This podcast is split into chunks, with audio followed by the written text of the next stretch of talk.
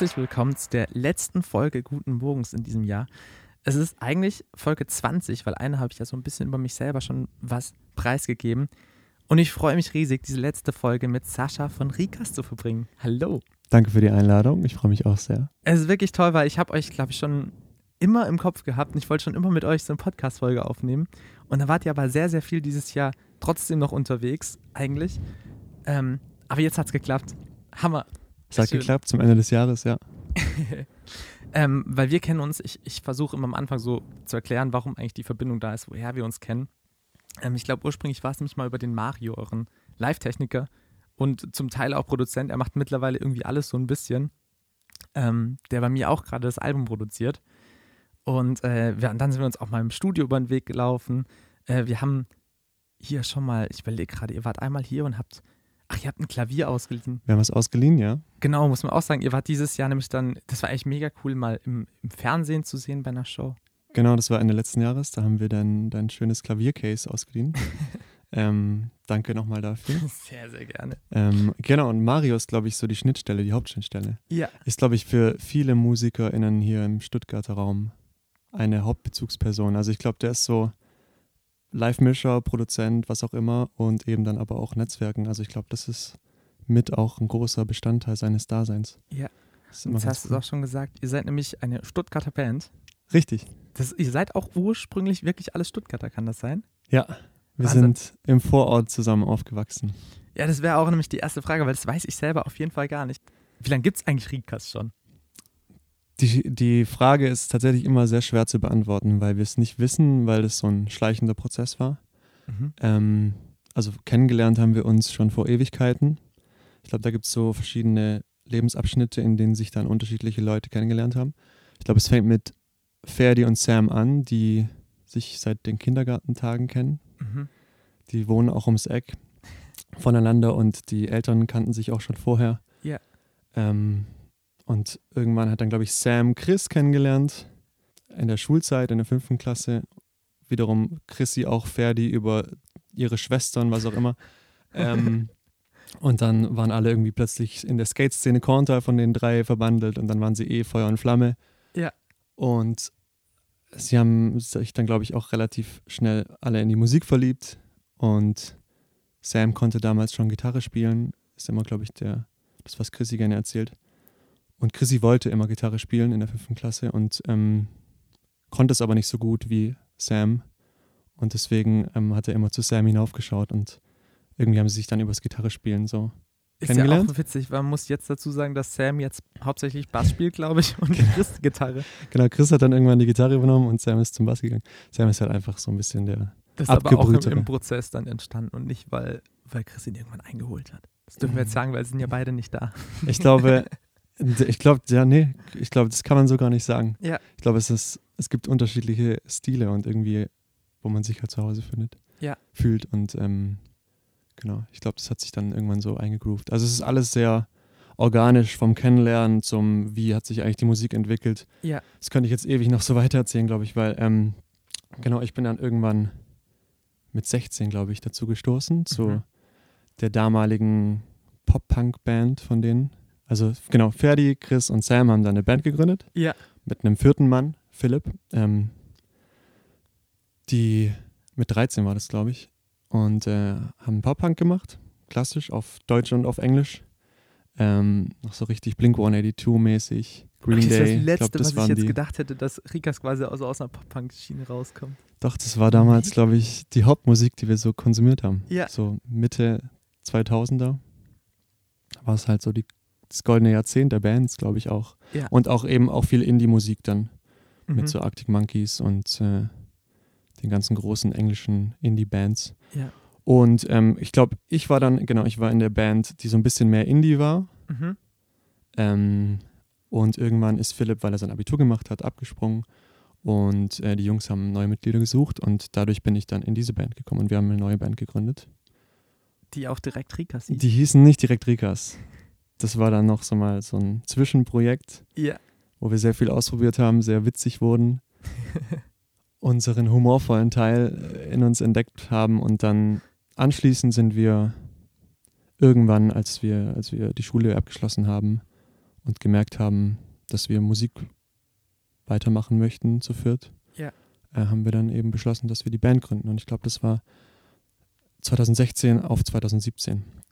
War dann sofort auch für alle klar, das soll, sag ich mal, wirklich professionell sein im Sinne von, ihr steckt alles irgendwie auch so in diese Musik. Ich glaube, das war der erste Schritt davon, ja. Also Ja. Das ist ja immer so der schwierigste Teil eigentlich in einer Band, wenn man so sagt, okay, wie, wie, wie weit geht man jetzt wirklich und äh, ähm, ja, wie weit leiden vielleicht auch andere Jobs dann drunter, wenn man doch noch einen festen Job hat, vielleicht wo, wo man auch eine Ausbildung oder ein Studium hatte. Weiß ich, bei dir war das glaube ich auch so, oder du hast, oder du studierst oder hattest, ähm, du hast schon gearbeitet? ähm, nee, ich war noch nicht, also ich war nur in Nebenjobs berufstätig. Okay. Also ich habe auch keine Ausbildung und kein Studium äh, begonnen zur damaligen Zeit, weil irgendwie die Musik immer da war und ich das Verlangen hatte, da mehr zu machen. Ich war generell, habe ich mich auf der Bühne sehr zu Hause gefühlt. Ich habe auch Theater gespielt und Musical gemacht und habe mir dann, glaube ich, vorgenommen, auf jeden Fall was in die Richtung machen zu wollen.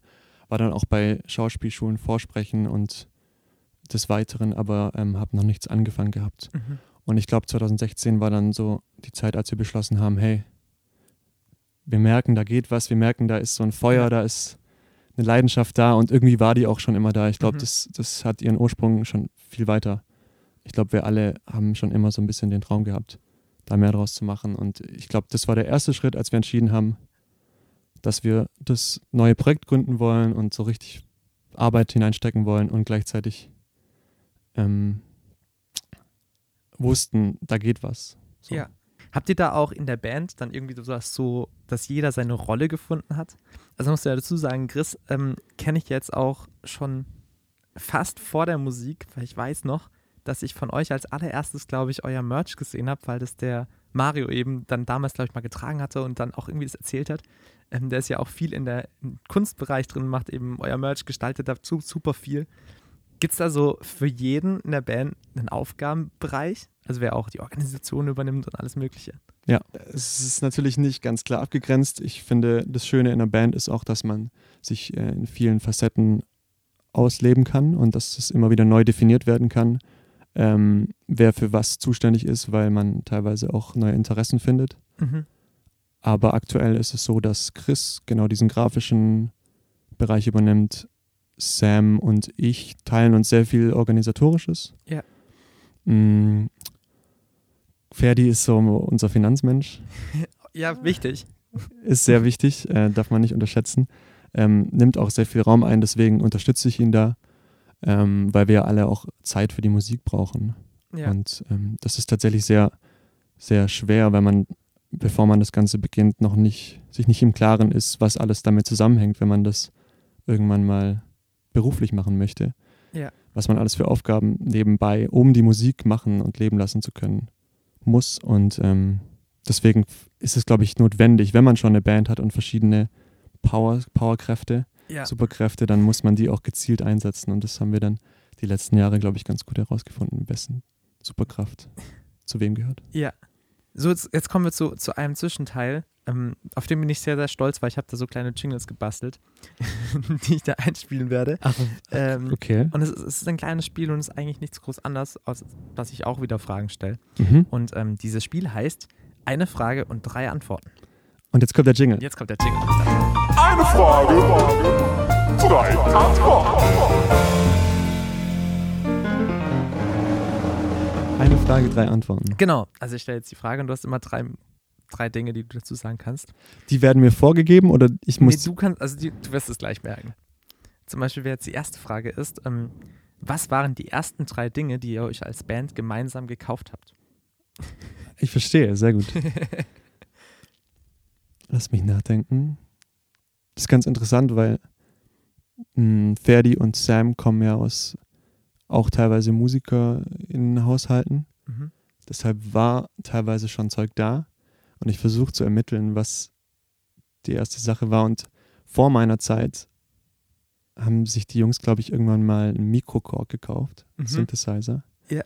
Und ich finde das, glaube ich, einen wichtigen Schritt, weil äh, dadurch oder dadurch der schon so ein bisschen der Wunsch aufkam, von dieser reinen Gitarrenmusik äh, sich so ein bisschen weiterzuentwickeln. Ja. Und es, es war halt einfach so ein, ich glaube, so, ein, so eine Schnapsidee, aber letztendlich ist da, glaube ich, steckt da sehr viel dahinter. Und ähm, dadurch hat, hat man vielleicht zum ersten Mal so dieses Ding aufgemacht und geschaut, hey, da geht doch noch mehr, wir können uns weiterentwickeln musikalisch. Das ist eine Sache. Ich glaube, ich darf nicht zu, zu lang Doch, ausschweifen. doch, auf jeden Fall. Ähm, Dafür ist dieser Podcast gemacht. Okay. Die zweite Sache sind äh, vier gleiche Hemden. Das war die zweite Band, die, äh, die letzte Band vor Rikas. Ja. Da hatten wir dann tatsächlich auch teilweise gleiche Outfits an. Und äh, also genau, das, wir mussten das machen, um, glaube ich, festzustellen, dass wir es dann doch nicht so wollen.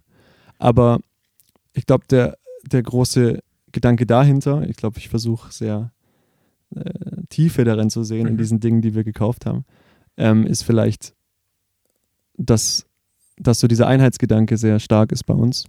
Und ich glaube, das ist das krasseste, die krasseste Außenwirkung, die man irgendwie, wie man das darstellen kann, dass man eine Einheit ist. Ja. Und dass man, äh, also es ist ja Uni, klassische Uniform, jetzt bei anderen Dingen, ähm, dadurch wirkt das signalisiert und wir fanden das spannend, damit zu spielen, weil das, glaube ich, unser Modus ist und mittlerweile brauchen wir das nicht, um zu zeigen, hey, bei uns sind alle gleichberechtigt, bei uns singen alle, bei uns schreiben alle Songs. Ja. Ähm, das haben wir mittlerweile auch ohne Hemden drauf. Aber glaubst du, dass allein diese Auseinandersetzung, was für Hemden das ja dann sind, die alle anziehen sollen, dass das vielleicht auch schon so ein bisschen gezeigt hat, in welche Stilrichtung so der Bandstil geht? Absolut. Ja. Weil, weil ich finde gerade, ich habe, das muss ich jetzt einfach sagen, ich habe mich nämlich ähm, vor kurzer Zeit auch mit, äh, mit Luca von Anziehalt unterhalten, Mhm. weil wir viel darüber geredet haben, eben was einen als Musiker oder als Band eben auszeichnet. Also dass man sich selber mal bewusst macht, okay, war, also wer bin ich oder wer möchte ich sein und wie zeige ich das nach außen? Und da hat er so einen schönen Vergleich gebracht, wie wenn man jetzt auch fragen würde. Es klingt erstmal komisch, aber ähm, welcher Schokoriegel bist du? Also welchen Schokoriegel äh, zeigt man quasi als Band? Also wer, ja, das war so die Frage. Und das ich, fand ich einfach mega spannend. Wenn ich dir jetzt, was würdest du zum Beispiel da direkt sagen? Welcher Schokoriegel ist Rikas? Also das ist so ein bisschen vorbelastet tatsächlich, weil wir, ähm, wir haben tatsächlich, Chris hat in seiner grafischen Phase, spielt auch gerne manchmal mit solchen ähm, Hommage, Hommagen, sag, sag, kann man das in der Mehrzahl sagen. Ähm, Und er hat tatsächlich mal ein Kinder-Rikas anstatt Kinderriegel Mhm. Sticker gemacht. Ähm, und wir mögen, glaube ich, Kinder, ich weiß nicht, ob man das sogar sagen, sagen, darf jetzt in dem Podcast Bestimmt. bezüglich Werbung, aber wir haben eben diesen berühmten, sehr süßen Schokoriegel für uns entdeckt. Aber ich weiß gar nicht, ob das so repräsentativ für uns ist. Ich glaube, das war einfach wieder so eine Schnapsidee. Ja. Hm. Ja, aber ich fand, äh, solche Bilder fand ich auf jeden Fall immer, finde ich schön jetzt zu schaffen und habe ich jetzt selber ultra viel mich damit auseinandergesetzt. Und das kann man halt noch weiter treiben mit, ähm, mit welchem Auto würde man die Band identifizieren. Voll. Und äh, keine Ahnung, da würde ich jetzt bei euch auch irgendwie diese Summer-Vibes, und bei euch wäre es, glaube ich, tatsächlich schon so in Richtung dieser, dieser irgendwie ein bisschen Vintage VW-Bully und Sommersonne und keine Ahnung, gute Zeit am Strand. Kommt Mhm. aber natürlich auch wieder auf, die, auch, auch bei euch auf die Platte drauf an, finde ich, weil es sind doch leichte Unterschiede zu hören, aber wir reden auf jeden Fall nachher noch ganz viel über die Musik. Kein Stress, ich, ich habe viel Zeit. Sehr schön. Ähm, ja, diese Bilder sind sehr wichtig auch äh, für die eigene Findung, da ist sehr viel dran. Wir haben schon drüber geredet, dass quasi Rikas nicht die erste Band war, in der ihr in dieser Konstellation wart. Ähm, ich habe es mal mit ähm, so aufgeschrieben. Was sind denn, äh, halt, nee, bitte. Äh, welche drei Optionen standen als Bandnamen zur, also, oder welche drei Optionen gab es als Bandname? Gab es überhaupt drei? Oder zumindest zwei? Wenn, dann gab es mehr als drei, Okay. aber das war alles nichts Konkretes. Mhm. Und deshalb, weil wir so viele Optionen hatten, aber uns irgendwie nichts davon getaugt hat, war diese Namensfrage so schwer für uns zu beantworten. Und ich kann dazu, glaube ich, eher die Geschichte erzählen, die leider nicht die Zahl 3 wiederfindet. Das ist okay. Ähm, wie wir dazu gekommen sind, Ja. wir sind benannt nach ähm, der Familienhündin der Familie Hübner, also von Ferdi. ja. Dort haben wir immer geprobt im Keller und sie war dementsprechend immer Teil des Ganzen, weil sie oben ähm, im Wohnzimmer lag und sich irgendwie zwangsweise wahrscheinlich über irgendwelche Frequenzen anhören musste, was wir da fabriziert haben im Keller. Ähm, und wir, als wir diese neue Band gegründet haben und gerade erste Songs geschrieben hatten, Mhm. waren wir auf einem Konzert von einer Band, die heißt Heinz. Die sind aus Spanien und die haben in Frankfurt gespielt, im Zoom. Und ähm, das war, wir waren völlig euphorisiert. Das war, glaube ich, Anfang des Jahres. Es war ein neues Jahr, alles war neu. Wir wollten neu beginnen. Ja. Und ähm, wir sind dann auf dieses Konzert als Fans gegangen und wollten äh, die Band kennenlernen. Bisschen netzwerken, wie man das halt so macht in den Anfängen. Und haben dann eben auch von unserer Band erzählt. Und sie fanden es spannend. Wir haben dann den, wir waren dann Karaoke singen noch zusammen und am Ende davon haben sie, haben sie uns gesagt, wir spielen nächste Woche in München und wenn ihr bis dahin einen Bandnamen habt, weil wir hatten noch keinen, Ja. kommt ihr auf die Gästeliste. Das war so die Prämisse und äh, wir dachten uns, wow, wir kommen aufs Konzert und wir müssen dir neue Musik zeigen. Ja. Und dann haben wir in dieser Woche unsere erste Demo-CD produziert, drei Songs, und haben alle Zeit und Energie da reingesteckt und haben nicht über den Na- Bandnamen nachgedacht. Und dann saßen wir im Auto mit der CD im Gepäck und haben uns voll gefreut und im Auto ist uns dann eingefallen, ah, wir brauchen doch einen Bandnamen, das, sonst kommen wir nicht auf die Gästeliste. Ja. Ähm, und dann war es eine Pinkelpause und irgendjemand, ich weiß nicht wer, hat dann vorgeschlagen, hey, lass uns doch einfach nach Rica wenden. Und wir hatten keine Zeit mehr drüber nachzudenken, weil dann, es war kurz vor München und wir waren auf dem Konzert und dann sind wir zu Heinz gegangen, zu der Band und haben gesagt, hey, wir sind Rikas, hier ist unsere Demo-CD, haben Rikas Bedroom Tapes, hieß es, weil es im Schlafzimmer von Sam aufgenommen worden ist. Ja. Haben wir dann die CD überreicht und so ist der Name entstanden und wir kamen nicht mehr los davon. Ach, krass. Ja. Ähm, dann, welche drei Dinge dürfen bei euch auf einer Tour nicht fehlen? Punkt eins, Nummer eins ist auf jeden Fall Crew. Ähm, das ist jetzt zwar wahrscheinlich eine sehr nahe Sache, aber ich glaube, es ist wichtig zu erwähnen, dass es eine große Rolle spielt. Ja. Und wir auch ein Team haben ähm, mit besagtem Mario als Live-Mischer und Flo am Licht und dann äh, teilweise noch äh, andere Leute, Freundinnen, Freunde, die uns unterstützen und ohne die das irgendwie nicht möglich wäre und auch nicht so spaßig.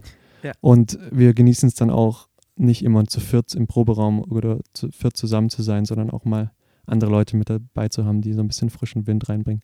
Sehr wichtig. Deswegen ähm, Crew, Crew Ja. Love.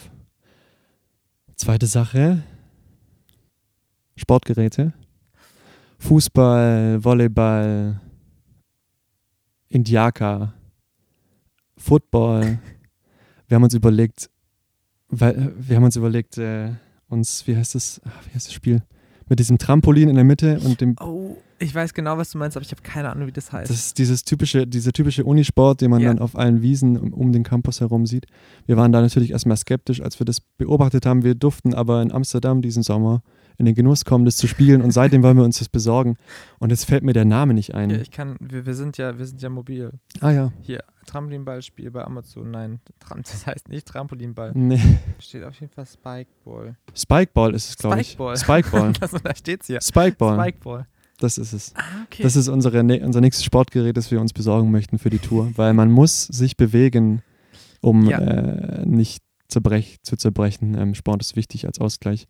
Ja. Vor allem als äh, Musikerin, weil man äh, teilweise so eine Fehlhaltung auch beim Spielen entwickelt, wenn man nicht darauf achtet, was ja auch okay ist, wenn man sich diesen Gefühlen und Emotionen hingibt und sich gehen lässt und dann eben nicht immer spürt, ah, so sollte ich mich jetzt eigentlich nicht bewegen, aber ja, und bei kommt ja aus, Autofahrten vor allem. plus lange Autofahrten, man sitzt sehr viel. Sport immer machen. Sehr gut. Wichtig. Das ist auch der, der Rat für die Community hier. Richtig an alle Menschen. ähm, und die dritte Sache ist, Ist das euer, euer schöner Tourbus? Der rote Bus? Ist der immer dabei? Gibt es den noch überhaupt? den gibt es noch, der ist immer dabei. Let's, let's go for äh, den roten Turbus. Der Das rote Bus, muss man auch dazu sagen, den kenne ich nämlich schon, weil ihr damit auf jeden Fall dieses Klavier, diesen Klavierkasten ihr mal abgeholt habt. Ja. Und ich weiß, dass da auf jeden Fall schon viele Dinge passiert sind. Ist es eigentlich auch eine gemeinsame Rikas-Investition gegeben oder habt ihr den das war eine gemeinsame Rikas-Investition, ja. Das ist auch, die ist auch wichtig gewesen, weil ähm, wir haben jetzt mittlerweile, glaube ich, 100, fast 120.000 Kilometer drauf gefahren. Seitdem wir den haben und, Und ich meine es positiv, aber er sieht auch so aus. Ja. so, so sollte er auch aussehen. Also sehr runtergerockt. Ähm, aber er hat viel gesehen, das stimmt. Ich glaube, ähm, wenn jemand eine Bio über uns schreiben müsste, wäre das unser Bus. Aber das geht ja natürlich nicht deswegen. Ich finde ihn toll. Ich finde, das hat ja, hat ja auch was. Und ich kenne auch, ähm, ihr habt es ja auch immer wieder gepostet, wenn ihr doch mal irgendwo stehen geblieben seid. Und das Problem ist ja, das, das wissen ja viele gar nicht, ähm, dass bei vielen Musikern oftmals bei so Bussen nicht das Problem ist, dass man alles reinbekommt. Also ist auch ein Problem, aber viel schwieriger ist ja das Gewicht vor allem. Und ähm, so Sachen sind immer total schwierig, weil das kann man jetzt auch nicht immer direkt testen, wie viel jetzt das gerade wiegt, was man da einlädt. Müsste man ja eigentlich immer aufs. Macht ihr das, dass ihr so auf so einen Baustoffhof fahrt und so Sachen? Wir wurden mal äh, kontrolliert und waren tatsächlich überladen und seitdem äh, gehen wir regelmäßig auf eine öffentliche Waage von so einem Wertstoffhof, ja. Ah, okay. Und lassen uns da einen Wiegeschein raus und kontrollieren nochmal. Ja. Ja. Wichtiger Hinweis. Aber ja, das ist die Frage, wie, wie, wie viel Rock'n'Roll will man leben? Ich glaube, durch über die Professionalisierung kommt es und weil wir eben noch vieles selbst machen, müssen wir das selbst machen. Ähm, ich glaube, das machen auch die anderen großen Bands, dann wird es nur für eine Band gemacht, ja, weil die Logistik jemand völlig anderes übernimmt. das stimmt. Deswegen, es ist Rock'n'Roll, sein Auto zu wiegen. Das stimmt. So, dann habe ich noch eine allerletzte. Ja. Und die zeigt jetzt auch, wie viel Rock'n'Roll bei euch so passiert. Das wäre nämlich, gibt es so drei, drei Momente, die euch in der gesamten Recast-Geschichte mal passiert sind, die einfach nicht so geplant waren. Zum Beispiel, dass ihr stehen geblieben seid. Aber das plant man zum Beispiel ja auch eigentlich nie. Eine Sache fällt mir gerade ein. Das ist auch die erste Sache, die mir so richtig einfällt. Neben Auto stehen bleiben, aber das ist zu häufig passiert, dann werden schon alle drei Geschichten erzählt. Ähm, deswegen geht es auch um Transport, aber um den öffentlichen Transport. Mhm. Wir hatten mal einen Termin für eine Live-Session in Berlin. Ähm, und wir dachten uns, weil wir keine eigenen Instrumente, äh, wir, ah, wir mussten nur eine Gitarre mitnehmen, Ja. eine Akustikgitarre, deswegen hatten wir nicht viel Gepäck und dann dachten wir, ha, fahren wir doch mit der Bahn, das ist sehr entspannt, kann man ähm, nebenher was arbeiten oder was anschauen und wir genießen die Vorzüge des Bahnfahrens, weil wir so viel mit dem Auto unterwegs sind. Ja. Wir mussten sehr früh los, weil es war der erste Zug von Stuttgart nach Berlin, früher Morgen. Und es gibt bei uns Menschen, die sehr diszipliniert sind. Ah, nee, das sage ich jetzt so nicht, Entschuldigung. Doch, das finde ich genau richtig. Sie sind ja nicht da. Es ist auch, es ist Grüße jetzt, geht jetzt, es geht jetzt, Band. um eine, es geht jetzt um eine Person, die äh, leider den Zug zum Zug verpasst hat Oh, und dementsprechend äh, die anderen drei in den ICE gestiegen sind, weil der war ja schon bezahlt und ähm, es wäre doof gewesen, wenn wir alle uns um einen Ersatzweg kümmern müssen. Das ist gerade so lieb von dir, dass du keine Namen sagst, gell? Da merkt man schon, dass ihr echt als Band weiter funktionieren wollt und einfach jeglichen Ärger vermeiden möchtet. Ja, Ich ähm, denke, das wissen eh alle aus der Band auf jeden Fall, wen du jetzt meinst. richtig. Aber äh, andere Leute nicht. Ähm, und dann war das tatsächlich, also es endete in einer absoluten Odyssee, weil ich weiß nicht genau, es wurde dann nach einem Ersatzzug geguckt, aber die waren irgendwie erstmal zu teuer. Dann nach einer Mitfahrgelegenheit, dann hat die Person eine Mitfahrgelegenheit gebucht und gefunden. Die hat dann aber wieder zehn Minuten vorher irgendwie abgesagt. War schon irgendwie auf dem Weg zur Mitfahrgelegenheit, zum Treffpunkt. Und dann hatten wir in der Zeit einen coolen Flug gefunden, der in der Zeit noch reingepasst hätte. Ja. Aber dann hat die Person schon einen Zug gebucht für viel zu viel Geld und ist dann auch noch viel zu spät gekommen. Oh nein. Und hat den aber, dann haben wir gesagt, das, das können wir jetzt, konnte man natürlich nicht stornieren und so ist halt jetzt der Weg. Und dann, Ja. es war auf jeden Fall, das, das lief überhaupt nicht gut. Das Witzige, glaube ich, an der Geschichte dabei ist, dass diese Live-Session nie veröffentlicht worden ist. Sie haben die aufgenommen, hat stattgefunden, aber die wurde dann nicht veröffentlicht, weil das Format eingestellt worden ist. Oh nein. Also war es letztendlich gar nicht so schlimm. Das war dann, das ist der schlimmere Teil des Ganzen, dass Ja. diese, dass es nicht geklappt hat, wie wir es uns vorgestellt haben, weil die Live-Session nicht veröffentlicht worden ist. Aber es kam eine gute Geschichte raus. Es kam eine ganz, ganz an- okaye Geschichte dabei raus, Ja. ja. Ähm, Nummer zwei. Es war in Dortmund im Sommer 2019. Wir haben auf dem Juicy Beats Festival gespielt Mhm. und es war ein wildes Festival, weil es war so ein riesen Parkgelände wie am Pillis- Killesberg Mhm. Und ähm, das sind ganz viele verschiedene Bühnen und wir haben eben auf einer dieser Bühnen gespielt, die ein bisschen so eine gewölbte Bühne war und es war noch relativ früh am Tag, aber es waren richtig viele Leute da. Das heißt, wir waren dementsprechend aufgedreht und, und äh, voller Vorfreude auf den Auftritt und sind sehr energiereich auf die Bühne gegangen. Und ich glaube, ich bin dann derjenige, der dann nochmal ein bisschen zu arg drüber ist. auf jeden Fall legen wir los und es war einfach pure Ekstase. Und in dieser Ekstase bin ich tatsächlich beim Gitarrensolo von der Vorderkante der Bühne gefallen. Die war zum Glück nicht so hoch. Ich bin froh, dass wir nicht auf der Mainstage gespielt haben. Aber ich bin mit meinem Arm, um mich abzustützen auf das Geländer, auf die Absperrung zu den Fans, Ja. zu den, zum Publikum geknallt. Und ich dachte, das war natürlich erstmal völlig absurd. Die anderen haben alle fast, aufgehört? haben, oder haben fast weiter? aufgehört zu spielen, aber es war so dieses klassische, wie, wie im Film auch, so dieses kurze Gerumpel Ja. und dann aber dieses wieder reinretten in den Song. Das hat funktioniert. Äh, Applaus an, an die anderen drei Jungs. Sehr gut gemacht. Ähm, und ich dachte kurz, als ich dann da lag, oh je, jetzt ist mein Arm gebrochen. Oh. Es Ja. hat sich kurz richtig schmerzhaft und dieser Ah. Schock war, war richtig schlimm. Und dann hat mir, glaube ich, eine Person über dieses Geländer auf, aufstehen geholfen und was weiß ich was. Und dann habe ich natürlich erstmal versucht, den Song zu Ende zu spielen.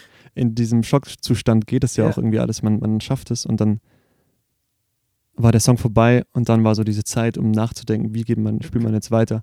Und dann habe ich erstmal meinen Arm gecheckt Ja. und habe gemerkt, okay, es tut zwar richtig weh, aber da ist auf jeden Fall nichts kaputt. Ja.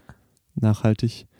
Ähm, und dann habe ich unter Schmerzen irgendwie diesen Gig zu Ende gespielt und das war äh, auf jeden Fall nicht so wie geplant. Und die Ekstase ist erstmal dahin Ja. gesprungen. Aber der Auftritt war trotzdem toll und ich glaube, die Leute haben es nicht gemerkt am Ende. Also man es, als, als missglücktes ähm, Crowdsurfen Ja. ja, es war mein erster Versuch. Danach hat es dann, das, man muss erstmal scheitern, um zu wissen, wie es geht. Und danach, zwei, zwei Monate später, kam dann der erste Stage Dive tatsächlich. nice. ähm, und Machst wir, du live, gell? Ich glaube, ich habe mal ein Video gesehen. ja, Geil. das war in diesem Sommer zum ersten Mal auf dem Dockville Festival dann. Genau, und ich glaube, es brauchte diesen Anlauf beim Juicy Beats in Dortmund. Bestimmt, ja. Und witzigerweise haben wir vor ein paar Wochen in Dortmund wieder gespielt und da hat mich eine Person daran erinnert, dass das passiert ist, weil sie tatsächlich vorne in den ersten Reihen irgendwo stand und es unmittelbar gesehen hat. Ja. Und ich glaube, ich habe es verdrängt gehabt, ähm, weil ich, ich konnte mich erst dann wieder daran erinnern. Ja. Ein großes Scheitern. Aber Scheitern ist Aber- wichtig, um daraus äh, noch größer aufzustehen. Genau so. Und eine dritte Sache. Vielleicht noch eine Mo Geschichte der Moral. Eine Geschichte, okay. Also auch wieder vielleicht, ähm, ihr merkt, ich versuche irgendwas zu finden in, in Geschichten. Das ist jetzt vielleicht nichts Aufregendes, aber wir haben ein Musikvideo gedreht für einen Song, schon länger her, den wir veröffentlicht haben.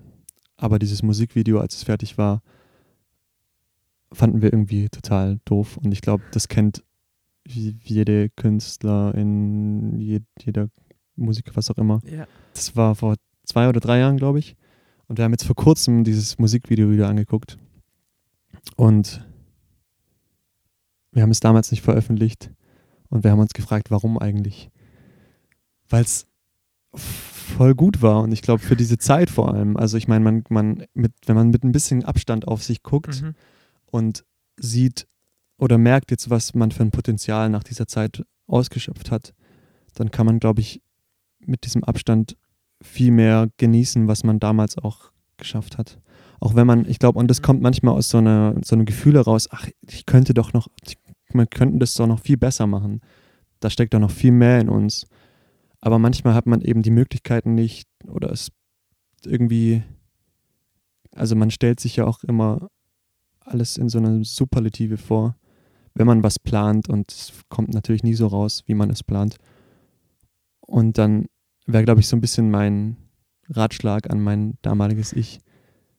Komm mal ein bisschen runter für die Umstände und die Gegebenheiten und für den Punkt im Leben, an dem du jetzt stehst, Ja. ist es sehr gut. Und Ja. du solltest es veröffentlichen, weil es ist auch irgendwie zu schade, um es einfach irgendwo auf einer Festplatte liegen zu lassen oder stimmt. nicht zu präsentieren. Ähm, deswegen, genau, nicht zu sehr zweifeln und auch wenn man merkt, eigentlich geht da noch mehr, dann muss man erstmal einen Weg gehen, den Weg des Scheiterns, wie wir jetzt in diesen Stories entdeckt haben, ähm, um, um dieses höhere Selbst aus sich rauszuholen. Ja. Deswegen, genau.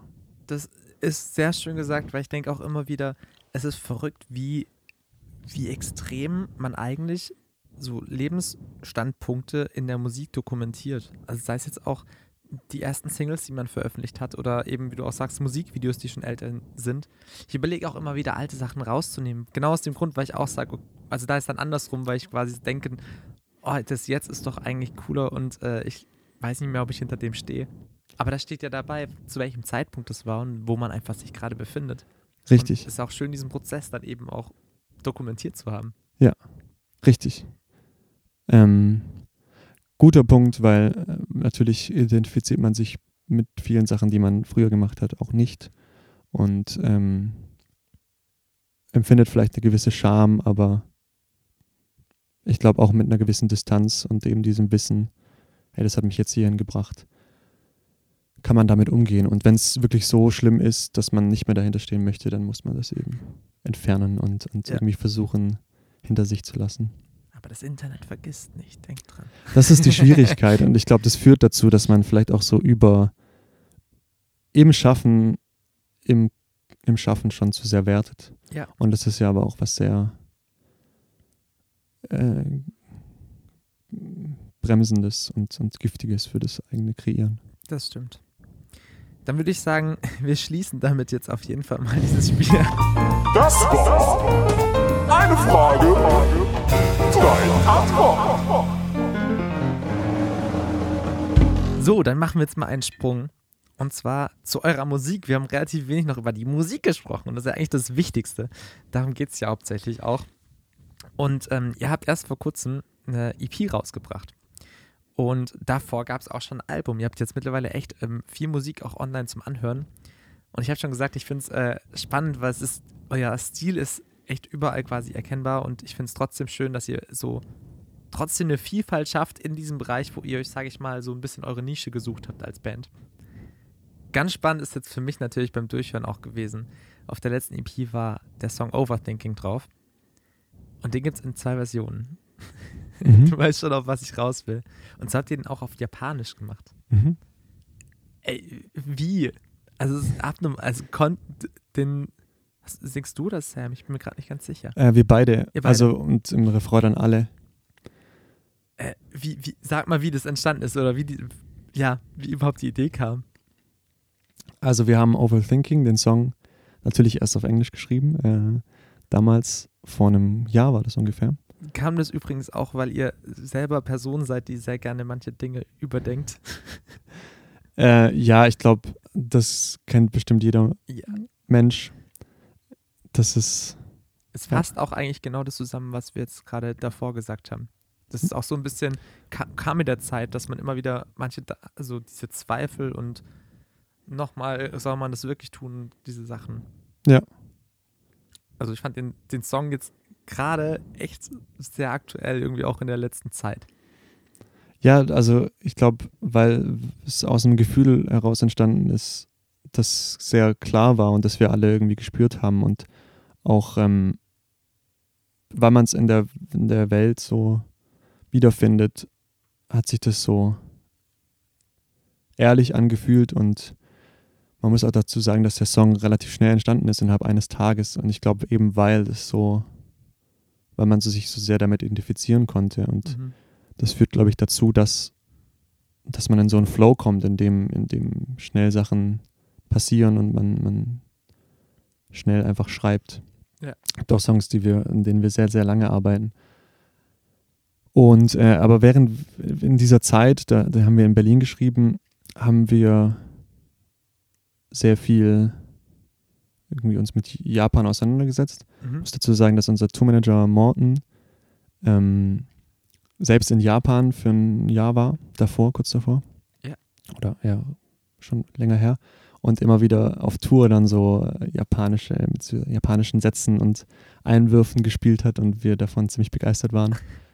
und dementsprechend äh, japanische Filme oder, oder Serien angeguckt haben in dieser Zeit und irgendwie haben wir dann, als wir den Song entwickelt haben, gemerkt, dass der Sound auch in so eine Art City-Pop-Sound Mhm. ähm, Richtung geht. Und dann kam irgendwann kurzerhand, als der Song stand, die Idee auf, hey, lass den doch einfach mal auf Japanisch übersetzen, weil gleichzeitig hatten wir ein paar Menschen da drüben, die auf uns aufmerksam wurden und uns geschrieben haben, hey, come to Japan und tatsächlich auch Merchandise nach Japan bestellt haben von uns.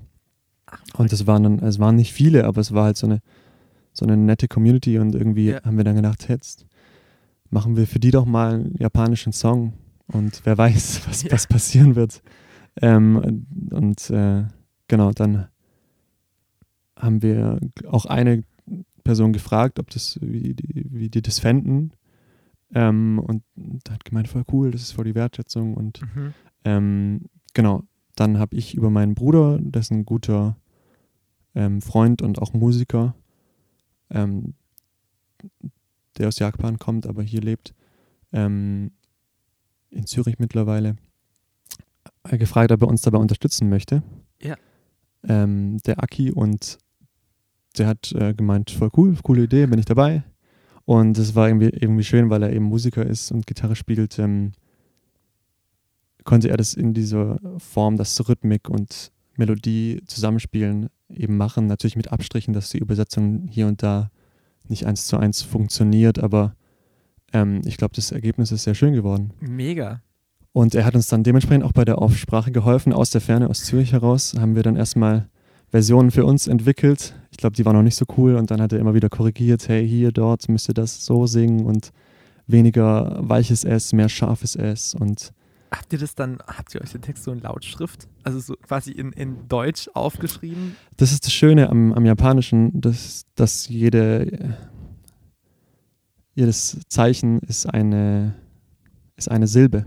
Mhm. Und deswegen kann man das in Lautschrift relativ einfach übersetzen. ah, Ähm, deswegen kann man auch Rikas einfach einjapanischen, indem man äh, das in drei Silben aufbaut und dadurch ist das S, es gibt keine einst- alleinstehenden Konsonanten, mhm. wird zu einem Sü und dann ist es Rikasü. Und das ist auch auf unserem Merch drauf. Das sind drei äh, Zeichen der Ja. japanischen Schrift und äh, heißt eben Rikasü und das sind Rikas auf Japanisch.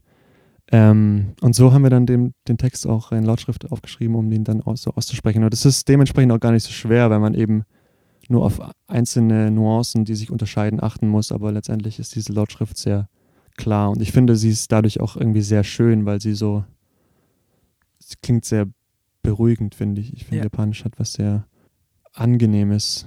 Gab es den Song mal live zu hören? Oder gibt es ihn noch live? In der japanischen Version noch nicht.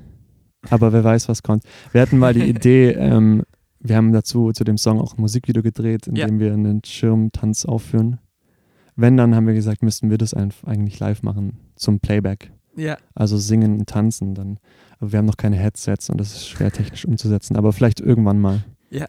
Sehr guter Übergang zur nächsten Frage, weil das wäre auch noch so ein bisschen, ähm, welche Ziele ihr jetzt da auch mit der Musik noch weiterhin habt. Ähm, ihr habt ja zum Beispiel auch, eben davor gab es das Album Showtime. Mhm. Jetzt kam wieder eine EP. Habt ihr so, war das so bewusst, dass ihr jetzt erstmal wieder eine EP macht? Oder ähm, ja, wie geht ihr da zum Beispiel vor?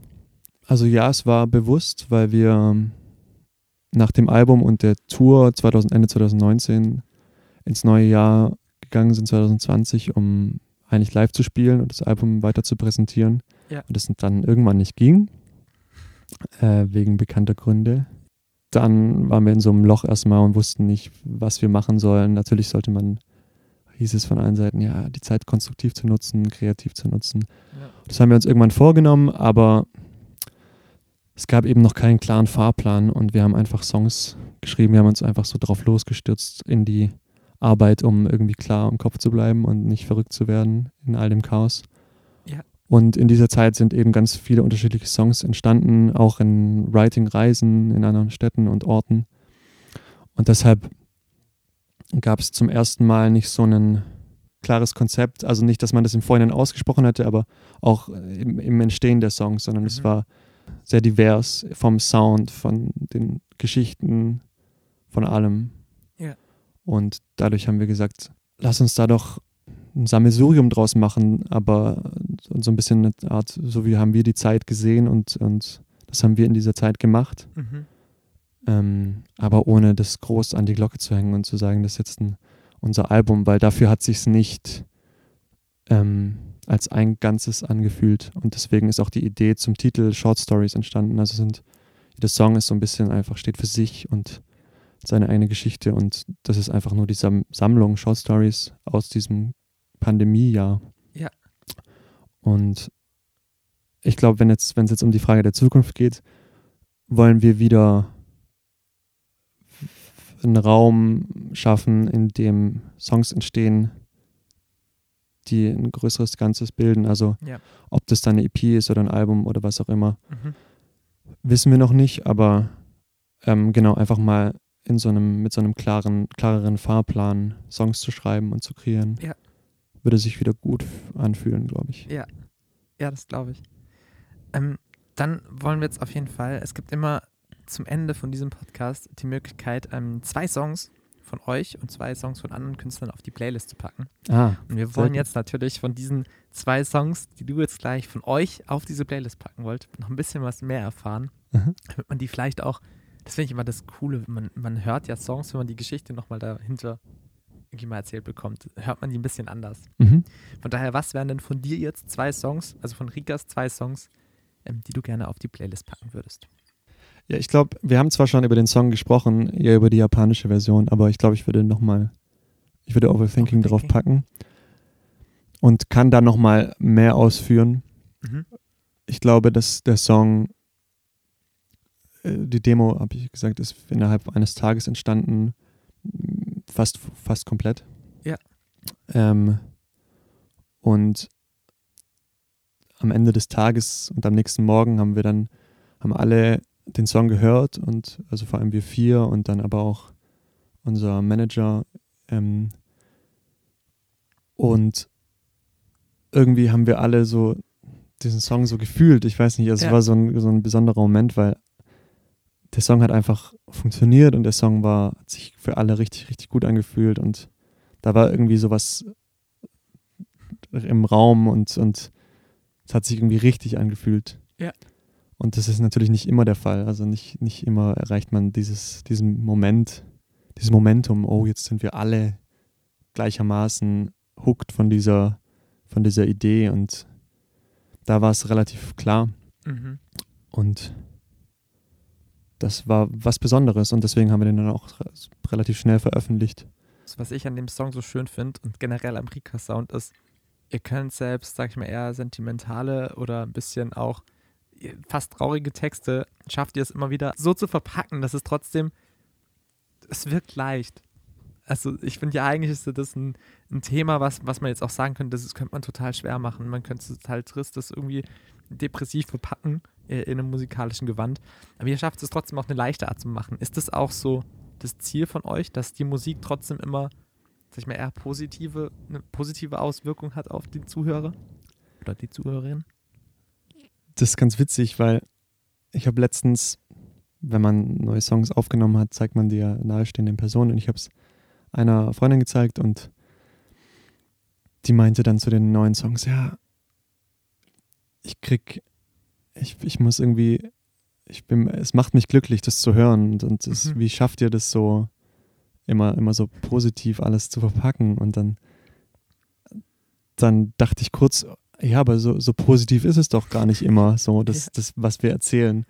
Ähm, und natürlich macht man, haben wir uns schon davor darüber Gedanken gemacht, aber ich glaube, es hat sich einfach so natürlich bei uns ergeben, dass unser Sound so ist, wie er ist, Ja. weil wir als Typen auch so sind. Und dann habe ich, glaube ich, nochmals realisiert nach dieser Aussage und nachdem ich mir nochmal drüber Gedanken gemacht habe, ähm, dass wir wirklich auch so sind. Wir, wir sind enge Freunde, die zusammen Musik machen und auch wenn wir keine Musik machen, wird über traurige Sachen gesprochen und jeder kann sich mit seinem Leid in der Gruppe öffnen, aber wenn wir dann irgendwelche Gespräche haben zusammen, gehen wir am Ende irgendwie immer mit einem Lächeln raus, weil ich Ja. glaube, wir uns gegenseitig so viel Positivität in den richtigen Momenten schenken, dass das irgendwie so unsere DNA geworden ist. Ja, sehr schön. Dann packen wir auf jeden Fall Overthinking mit auf die Playliste. Sehr gut. Und äh, wir dürfen noch Zeit für einen zweiten, Wir haben noch Zeit für Wird die Playlist kürzer? alle Zeit der Welt. Okay. Ähm, sehr gut. Nummer zwei. Gibt es so einen so einen bandinternen Lieblingssong, den ihr im Live-Set habt? Ich glaube, da gibt es sehr viele und es ist auch springt innerhalb von Phasen. Ich glaube, es gibt aber Dauerbrenner und ich würde sagen, einer davon ist My Tired Shoulder. Mhm. Das ist ein guter Punkt. Den pick ich als Nummer zwei, Oh, okay. weil ähm, ich glaube, wegen, wegen des Live-Moments, Mhm. der da entsteht, wir packen ihn meist in den Anfang, aber so in den mittleren Anfang des Sets und äh, spätestens da sind wir da. Ja. Ähm, und der macht einfach, der ist so ein Selbstläufer musikalisch und der macht einfach total Laune zu spielen und Cool. ähm, Ferdi geht auch weg vom Schlagzeug, wir haben einen Drumcomputer laufen und kommt ans Klavier und dadurch sind wir nochmal mehr zusammen. Ja. Und das spüren wir dann auch und ich glaube, das überträgt sich auch aufs Publikum, dass spätestens ab diesem Moment die Mundwinkel nach oben schießen Ja, und cool. ein bisschen mehr Groove reinkommt. Mega schön. Dann bin ich gespannt, was da bei den ZuhörerInnen äh, passiert, wenn wir ihn auf die Spotify-Playlist packen und ihr ihn dort anhört. So, aber jetzt, äh, es fehlt noch ein Schritt. Ähm, jetzt hast du nämlich noch die Möglichkeit, zwei Songs von entweder befreundeten Bands oder Leute, die du sagst, diese Musik sollte man auf jeden Fall mal noch gehört haben, ähm, darfst du auch zwei Songs draufpacken. Einfach Mhm. um den musikalischen Pool noch zu erweitern von der Playlist. Mhm. Finde ich eine schöne Idee. Ich habe einen Song. Der hat mich die letzten Wochen begleitet. Das ist von Oracle Sisters. Mhm. Die waren mit uns äh, 2019 als Vorband auf Tour und die haben vor kurzem eine EP veröffentlicht, mm, eine Live-EP, die heißt Midnight Afternoon und der Song heißt Silk Sunset Streams, die Nummer zwei von der Platte. Und den habe ich beim Spazierengehen immer gehört und ist so mein Soundtrack der letzten Wochen gewesen. Pack mal drauf. Pack mal drauf. Approved bei Approved. Tony. Richtig. Und äh, der vierte Song, um noch ein bisschen Laune zu machen, ihr kennt den wahrscheinlich alle, ähm, ist Leave the Door Open von Oh. Silk Sonic, Bruno Mars und Anderson Paak. Ich glaube, da gibt es auch ein Video von euch, wo ihr es auf. Ich habe das irgendwo gesehen in der Story, wo ihr beim Soundcheck oder sowas den Song gespielt habt. Ah ja, ein, ein kläglicher Versuch von mir, den Song zu singen. Ah, Ach, das. Aber genau, es ist ein, ja, Ja, man braucht nicht sagen. Ich glaube, dieses Album generell, was die da gemacht haben, ist so verrückt. Ja, es ist mega. Ja. Pack Ja. ich sehr gern drauf. Sehr gut. Ja, ist jetzt auch, äh, ich glaube, der Song ist auch für die Grammys nominiert worden. Ach, krass. Also ihr hört jetzt einen Grammy-nominated Song und im Januar werdet ihr erfahren, ob er auch den Grammy gewonnen hat. Ja. Und ähm, jetzt die Frage, wann, wann, also ihr könnt jetzt natürlich noch ganz, ganz viel Rikas hören. Ihr könnt noch auf Social Media folgen. Ihr könnt äh, in sämtlichen Weisen, in sämtlichen kostenlosen Weisen Rikas unterstützen. Oder ihr kauft mega geiles Merch bei denen ein. Oder aber ihr kommt zum nächsten Konzert, was noch cooler wäre. Ich weiß, habt ihr tourmäßig schon was geplant? Äh, ja, Also da dürfte man, planen tut man ja gerade sehr viel. man plant und verschiebt und verschiebt und plant. Äh, ja, ist auf unserer Homepage zu finden. Sehr gut. Das ist wa- wahrscheinlich, das ist eigentlich die perfekte Aussage zur jetzigen Zeit, weil dann bekommt man immer die Updates, weil feste Daten jetzt zu nennen, ist gerade sehr schwierig. Richtig. Genau, dann schaut da auf jeden Fall mal vorbei. Dann gibt es auch Rikas live zu sehen und es lohnt sich. genau, und hört aber auch ganz viel Toni und äh, kauft Merch und äh, schaut auf seine Konzertdaten. Das würde Mhm. mich natürlich auch sehr freuen. Dann, äh, lieber Sascha, vielen, vielen Dank, dass du dir die Zeit genommen hast. Danke für die Einladung. Ähm, ich bin gespannt, wie es bei euch nächstes Jahr weitergeht. Ich glaube, es gibt auf jeden Fall viele, viele neue, interessante Songs auf der Playliste. Hört da gerne rein und ähm, ich verabschiede mich jetzt in die Winterpause tatsächlich. Das war jetzt die letzte Folge Podcast für dieses Jahr. Es war eine richtig, richtig schöne Erfahrung, muss ich erstmal sagen. Es waren jetzt 21 Folgen mit 20 Gästen, beziehungsweise 21 Gästen, wenn Max dazu zählt, der mich selbst interviewt hat in meinem eigenen Podcast, was auch eine coole Erfahrung war. Schön. ähm, es sind einfach tolle Gespräche, Künstler, jetzt auch wie dich, Sascha, und deine Band kennenzulernen. Und ähm, ja, wir werden alle sehen, wo, wo wir nächstes Jahr alle sind. Ähm, das weiß man ja einfach als Künstler. Ich weiß manchmal nicht mehr, was, nicht mal, was in den nächsten zwei Wochen passiert. Von daher, ähm, vielleicht sieht man sich ja im kommenden Jahr oder in zwei Jahren wieder zu einer Folge Podcast. Weil ich glaube, ich werde es auf jeden Fall weitermachen. Finde ich gut. Würde ich mich schön. freuen. Dann kann, können wir so ein, wie heißen denn diese Videos, wo man dann schaut, was hat man vor zwei Jahren gesagt und ich stelle die gleiche Frage nochmal. Es gibt so ein, so Trend. Ja, so ein klassisches Format finde ich, finde ich schön eigentlich. Ja, dann wünsche ich euch allen, die das jetzt hören, noch einen wunderschönen Tag oder Abend oder schlaft gut, wenn ihr nicht schon eingeschlafen seid. Ähm, Von meinen ausschweifenden Antworten mit meiner Deutschlandfunk, nein, Deutschlandfunk Kulturstimme. Mir wurde mal gesagt, dass ich in, in, in Interviews manchmal in so eine Deutschlandfunk Kulturstimme rutsche. Aber das ist Ähm. toll für lange Autofahrten. Ich liebe Deutschlandfunk für Ja. Autofahrten. Aber So. wenn man in der Badewanne sitzt oder im Bett, dann schläft man vielleicht auch immer ein. Es Das ist okay. Aber das ist auch okay. Es ist also okay. dann, äh, ich hoffe, wir sehen uns im nächsten Jahr wieder. Vielen Dank fürs Zuhören. Vielen Dank dir, Sascha. Und Danke dir, Toni. habt einen schönen Tag. Tschüss. Adieu.